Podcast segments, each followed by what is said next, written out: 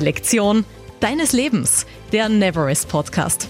Heute mit Michaela Stierschneider.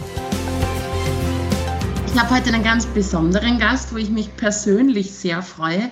Esa Akbaba ist bei uns. Ähm, vielen Dank für die Zeit. Hallo. Bei der Vorbereitung auf dieses Gespräch ist mir sehr schwer gefallen, irgendwie ähm, mich auf ein Thema zu fokussieren, weil du bist ein Tausendsasser, eine Tausendsasserin.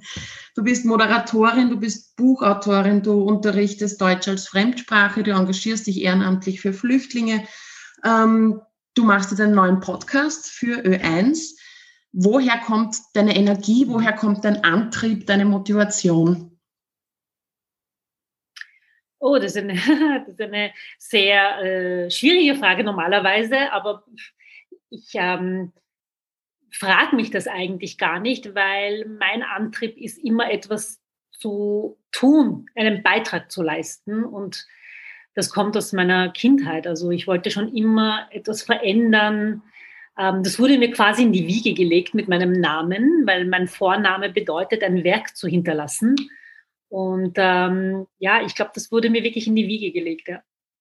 Du bist äh, in Wien geboren, du bist gebürtige Wienerin, hast Wurzeln in der Türkei. Die, deine Tätigkeitsfelder, da geht es um Integration, um Sprache, ähm, um Migration, das wird in direktem Zusammenhang stehen für dich. Es war jetzt nicht so, dass ich von Anfang an gesagt habe, ich möchte mich für die Integration äh, engagieren. Das wurde mir ähm, wie soll ich sagen, aufgetragen, aber jetzt, jetzt nicht, äh, weil, ähm, ja, weil, weil man mich vielleicht so gesehen hat, dass ich in dieses Feld passe, sondern es hat sich halt so ergeben. Also wir haben ja äh, das Stadtmagazin Biber gegründet, damals 2006, und da war ich halt von Anfang an dabei.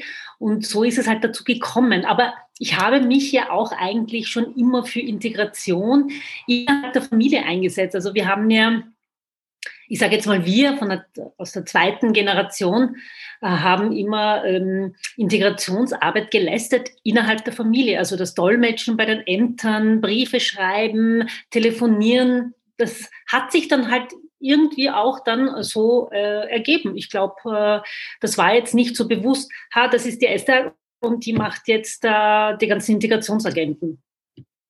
Nein, also war es nicht. Mhm. Aber es ist in deiner Geschichte, oder? Also du bist ja, ja. ich sage jetzt einmal sogar, was ich gelesen habe, als Gastarbeiterkind aufgewachsen. Das ist jetzt noch einmal ein Unterschied, als als ähm, Kind von Diplomaten hier aufzuwachsen. Ähm, ja. Würdest du sagen, du hast einen schwereren Start gehabt als gebürtige Wienerin in Wien? Ja, das glaube ich, können alle von meiner Generation, aus meiner Generation äh, behaupten, äh, dass wir alle so einen, einen, schwierigen Start hatten, weil uns war halt einfach ähm, diesen, diese ganzen, ähm, ich will jetzt nicht, ich will jetzt nicht nur sagen Vorteile, aber uns blieb das nicht erspart, dass wir halt einfach die ganze Zeit zu hören bekommen haben, ihr seid Gäste in diesem Land. Ja. Obwohl ich sag's, und das hast du auch vorhin gesagt, ähm, äh, ich bin in Wien geboren, aufgewachsen, ich kenne die Türkei nicht, mhm. nur aus dem Urlaub. Also in was soll ich mich bitte hinein integrieren? Mhm. Ja, das habe ich nie verstanden, weil sie gesagt haben, ah, das, ist, das hat sich so super äh, integriert. Ja, in was denn? Ich bin ja schon hier geboren und aufgewachsen. Mhm. Und ich kann nichts dafür, dass meine Wurzeln jetzt äh, in dem Fall in der Türkei liegen. Mhm. Ja.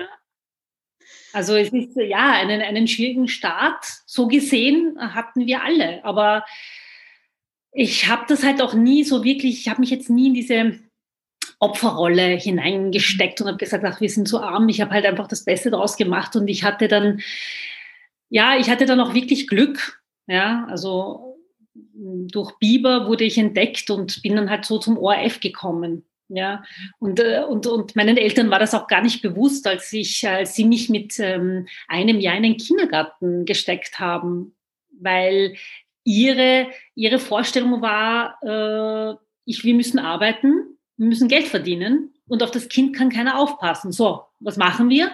Wir geben es in den Kindergarten. Mhm. Dann kam ich mit einem Jahr in den Kindergarten und das war halt natürlich die Basis für mein Deutsch. Mhm. Du sprichst von der, da kommen wir jetzt auf die Sprache. Du hast ein Buch geschrieben, das ähm, heißt, Sie sprechen ja Deutsch. Warum dieser mhm. Titel? Mhm. Ich habe, das, ich habe das Buch mit meinem Kollegen Jürgen Pettinger geschrieben und ich muss ehrlich sagen, ähm, ich wusste auch nicht einmal, wir wussten wirklich nicht, wie der Titel lauten sollte. Wir haben etliche Versuche gestartet und wir sind kläglich daran gescheitert. Und dann, ich habe einfach meine Geschichte erzählt, äh, dass äh, vor ein paar Jahren ein, ein Mann äh, mich auf der Straße angesprochen hat und der hat mich offensichtlich aus dem Fernsehen erkannt und ist auf mich zugekommen, hat gesagt, ja, Sie sprechen ja aber gut Deutsch. Und ich war so verdutzt, weil ich mir gedacht habe, er erkennt mich aus dem Fernseher, kommt und sagt aber, wie gut ich Deutsch spreche. Ja, no, na, was hat er sich denn erwartet, dass ich Türkisch spreche?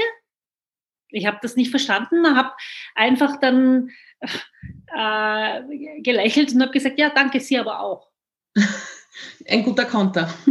Ja, oder nichts anderes sagen. Das ist eh ganz klassisch. Ich glaube, von David Alaba ist das ja auch einmal passiert, gell, mit genau. dem Minister damals ja. Mit dem Vater, der ihn gefragt hat, how are you? Und der hat ja. auch reagiert, soweit ich weiß. Ähm, du bist in meinen Augen eines der Beispiele für gute, und jetzt kommen die ähm, Anführungszeichen, Integration in Österreich. Warum hast du es geschafft oder warum hast du es so gut geschafft, glaubst du? Machst du was anders als andere? Du hast vorher das Thema Glück angesprochen. Ist es, was das Glück? Ist es das Glück? Schwierige Frage. Ich meine, ich habe jetzt keinen Masterplan, dass ich sage, ah ja, das habe ich jetzt damals so äh, mir vorgestellt und so ist es passiert. Vorgestellt habe ich eines. Ich habe ich wollte schon immer beim ORF arbeiten und ich habe mich als kleines Kind immer vor den Spiegel gestellt und habe einfach drauf losgeredet ja, und habe Werbung gemacht. Und, und das war anscheinend schon immer meine Kamera. Ähm, und Glück gehört so gesehen auch ein bisschen dazu, aber man kann nicht einfach zu Hause sitzen und sagen, so, ich warte jetzt auf mein Glück, sondern man muss schon auch ein bisschen nachhelfen. Jeder ist seines Glückes Schmied, sagt man ja nicht umsonst. Und ähm, ich habe natürlich auch ähm, dazu beigetragen, dass es auch so weit kommt. Also ich habe mal abgesehen vom Studium, äh, habe ich halt ähm, bei damals so ein, ein, ein Volontariat äh, bei dem Internationalen Presseinstitut gemacht, damals eben meine Freundin kennengelernt und die mich dann wiederum gefragt hat, hey, da gibt es ein Projekt, äh, da suchen sie halt einfach Menschen mit Migrationsbiografie, möchtest du nicht mitmachen und aus der türkischen Community berichten. Und ich habe mir gedacht, ja, schau es dir mal an, weil geschrieben habe ich ja schon damals für eine Zeitschrift und so bin ich halt einfach dazu gekommen. Aber es war jetzt auch nicht, dass ich gesagt habe, okay, ich bin jetzt da und ähm, ich tue jetzt nichts, sondern wir haben wirklich angefangen, so in einer Viererkonstellation das Biber-Magazin aufzubauen. Ja, und wir haben wirklich sehr hart äh, dafür gearbeitet, dass es halt ein, in dem Sinne ein Katalysator für eben Integration ist. Mhm, das ist ja eine sehr bekannte, ein sehr bekanntes Magazin mittlerweile wenn wir jetzt von der Lektion deines Lebens sprechen, was Motto, das Motto unseres Podcasts ist, ähm, was ist die Lektion deines Lebens? Was sind so, was ist das Learning deines Lebens? Also ich bedauere schon, dass ich das früher zu meiner Zeit, in meiner Schulzeit nicht gehabt habe, dass wir solche Aktionen gehabt haben, wo eben Menschen in die Schulen gehen. Äh, das war ja auch ein Projekt äh, des damaligen Staatssekretärs, der jetzige Bundeskanzler Sebastian Kurz, wo eben äh, zusammen Österreich gestartet ist, wo wir Integrationsbotschafter waren und in Schulen gegangen sind. Das war eine gute Initiative. Aber es gibt auch so viele Mentoring-Programme ja, ähm, die es mittlerweile ähm, wirklich einem erleichtern, ähm, dem nachzugehen, was man halt einfach machen will, sage ich jetzt einmal. Ich kann nur vom, vom, von mir aus reden. Ich habe das leider damals nicht gehabt und jetzt so, wenn ich jetzt zurückdenke und mir die Jungen von heute anschaue und ich bin ja schon doch etwas älter und äh, kann dann schon sagen, äh, schade, also ich hätte das auch gerne gehabt, aber umso toller finde ich es. Und wenn ich zum Beispiel angefragt werde für Mentoring, ähm, oder als Mentor, also Mentorin zu wirken, dann sage ich natürlich, wenn es mir die Zeit erlaubt, nicht nein, weil ich denke, man sollte immer junge Menschen, egal ob sie jetzt einen Migrationshintergrund, also Migrationsbiografie haben oder nicht. Jeder Mensch, jeder junge Mensch gehört gefördert. Und das machen wir zum Beispiel zum Teil auch mit Sax Multi. Das ist ja der mehrsprachige Redewettbewerb, für den, die, äh, für den der ORF die Trägerschaft übernommen hat. Und da haben wir auch so eine Vorbildfunktion, obwohl, ja, ich fange, wie gesagt, mit dem mit dem Begriff Vorbild jetzt nicht wirklich an, aber ich teile gerne meine Geschichte und wenn sie ankommt und wenn ich ähm, es schaffe, bei jungen Menschen anzukommen mit meiner Geschichte, ja, dann habe ich das Gott sei Dank erreicht. Mhm.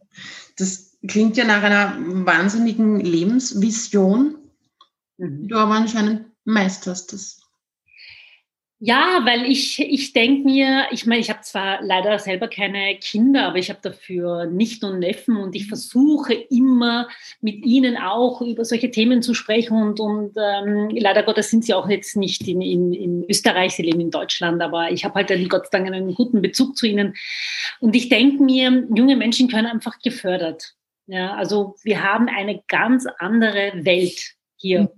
Ähm, sie wachsen auf mit Social Media ich bin, ich habe damals nicht einmal ein Handy gehabt. Mhm. Ja, wir haben Festnetz gehabt, so bin ich aufgewachsen. Und wenn man das so darüber ein bisschen spricht, dann, dann lachen sie und sagen, was, eh Tante, du bist so aufgewachsen, das kennen wir gar nicht. Und das ist dann ja mit dem deutschen Akzent dann total witzig. Aber ich versuche halt ihnen schon ein bisschen zu erklären, also jetzt nicht die Welt zu erklären, aber halt das, was wir erlebt haben, ein bisschen mitzugeben, weil es doch sehr, sehr äh, schwierig ist, ja, sich mhm. als junger Mensch in dieser Gesellschaft auch ein bisschen zurechtzufinden. Gerade was äh, die sozialen Medien betrifft und alle, die, die man, also mein Buch gelesen haben, wissen, dass ich halt auch äh, ähm, Hasspostings bekommen habe und, und Morddrohungen und das ist halt nicht einfach. Wie gehst du damit um? Du lernst wieder damit umzugehen, weil ähm, ich habe am Anfang ist es mir natürlich sehr nahe gegangen, aber mittlerweile baust du dir halt eine dicke Haut auf und lässt es nicht an dich ran. Mhm. Ja, und wenn es ganz unter die Gürtellinie geht, ja, dann musst du sie halt verklagen und das sollte auch wirklich jeder machen, anzeigen. Hasspostings hat einfach, sollte keine Bühne haben. Mhm. Abschließende Frage noch, ein Blick in die Zukunft. Ähm, du hast davon gesprochen, was bei uns anders war, wo wir Kinder waren und was die Jugend heute betrifft. Was aber meines Wissens nach damals schon Thema war, waren, und da kommen wir wieder, wieder zum Anfang zurück, wo wir Kinder oder Jugendliche waren, da waren die Themen Integration, Migration, waren schon politische und gesellschaftliche Themen. Heute immer noch täglich ja. in den Nachrichten in jedem Parteiprogramm, im Wahlkampf jetzt ganz, ganz groß von allen Seiten. Was glaubst du, wie lange dauert das noch, bis das kein Thema mehr ist? Mhm. Ich hoffe, dass sehr bald dieses Thema einfach, also mal abgesehen davon, dass ich, dass ich einfach ähm, äh, mit dem Wort Integration halt einfach jetzt äh, nicht mehr wie soll ich sagen, also das, da, da stellt es mir schon wirklich langsam die Haare zu Berge, ja. weil ich denke mir, ich bin so quasi aufgewachsen und äh, irgendwann mal sollte schon Schluss sein, überhaupt mit unserer Nachgeneration, weil ich bin in Wien geboren und wenn ich mal Kinder haben sollte, die werden dann auch hier geboren werden und was ist dann, sind die dann auch, äh, eine, haben die dann auch einen Migrationshintergrund? Also irgendwann einmal muss es dann schon unter Anführungszeichen sage ich jetzt aber normal werden, dass wir äh, in Europa oder in Österreich Menschen äh, aus anderen Kulturkreisen haben. Gesellschaften ändern sich, Menschen mhm. ändern sich. Ja, das gehört einfach dazu. Äh, wir haben in Österreich ca. 250 Sprachen, unterschiedliche Sprachen neben Deutsch. Ja. Das ist ein, das ist ein Mehrwert. Das ist also Das sage ja nicht nur ich, das sagen ja Wissenschaftler. Das ist ja etwas, das ist ein Reichtum für uns. Mhm. Und das gab es ja jetzt nicht seit gestern oder seit äh, 20 Jahren, sondern seit hunderten Jahren. Mhm. Jahren. Und ähm, ich wünsche es mir natürlich von meiner Nachgeneration generell für alle jungen Menschen, dass sie halt einfach dieses Problem nicht haben. Weil es ist nicht schön, wenn du als Tusch angesprochen mhm. wirst. So bin ich aufgewachsen. Ja? Wir haben es nicht mhm. anders gekannt. Und mhm. mein Vater hat damals immer äh, sich geärgert über den Begriff Gastarbeiter. Wir waren dann schon österreichische Staatsbürger. Mein Vater hat immer gesagt, ja, wie lange ist man denn Gast in mhm. einem Land? Jetzt reicht's aber. Mhm. Ja? Also deswegen meine ich, wir sind halt, wir, wir hatten schon eine andere Zeit und damals gab es ja, und das ist ja auch äh, etwas sehr Wichtiges, damals gab es ja die so, sozialen Medien nicht. Mhm. Damals gab es ja, da hast du die Zeitung gelesen, da hättest du einen Brief an die Redaktion schreiben können, aber heutzutage geht alles über Mails, äh, über die Social-Media-Kanäle, du kannst die Leute direkt anschreiben, also es war ja bei mir beim, bei der Wettermoderation auch nicht anders. Ja. Hat Ihnen irgendwas nicht gefallen, konnten Sie mich gleich anschreiben und gleich alles rauskotzen, was Ihnen nicht gefallen hat, aber ohne irgendeine eine, eine, eine, soll ich sagen, irgendeinen Schutz. Los, mhm. ja. Wahnsinn. Ja. Und ähm, ich, ich glaube, dass wir halt schon vieles ein bisschen aufgearbeitet haben und ein viele schon vorweggenommen haben, aber mhm. trotzdem ist noch lange kein Ende, leider Gottes. Mhm. Da haben wir noch viel zu tun. Das befürchte ich auch. Ich finde aber deinen Ansatz ganz schön, ähm, das als Bereicherung zu sehen. Und schlussendlich finde ich ja auch, wir haben ja alle Migrationshintergrund oder wie du so schön sagst, Migrationsbiografie. Stimmt schon, in jeder Kultur gibt es gute und schlechte. Ja, klar. genau. Ja. Äh, das haben wir aber überall und das können wir auch nicht pauschalisieren. Ich kann nicht sagen, das ist ein, ein guter Mensch oder nicht. Also ja. Vorteile haben wir auch, aber wir müssen halt auch unsere Vorteile ein bisschen versuchen aufzubrechen, mhm. ja? indem wir uns auch mit diesen Themen äh, befassen, ja? mhm. Ob es uns, uns taugt oder nicht. Liebe Esa, vielen, vielen lieben Dank für deine Zeit, für deinen Input. Danke. Ich hoffe, dass einige Hörerinnen und Hörer auch zum Nachdenken angeregt werden. Ich werde auf jeden Fall wieder ein bisschen nachdenken. Vielen Dank für die Einladung. Noch mehr Impulse für die persönliche Weiterentwicklung findest du auch auf www.neverest.at.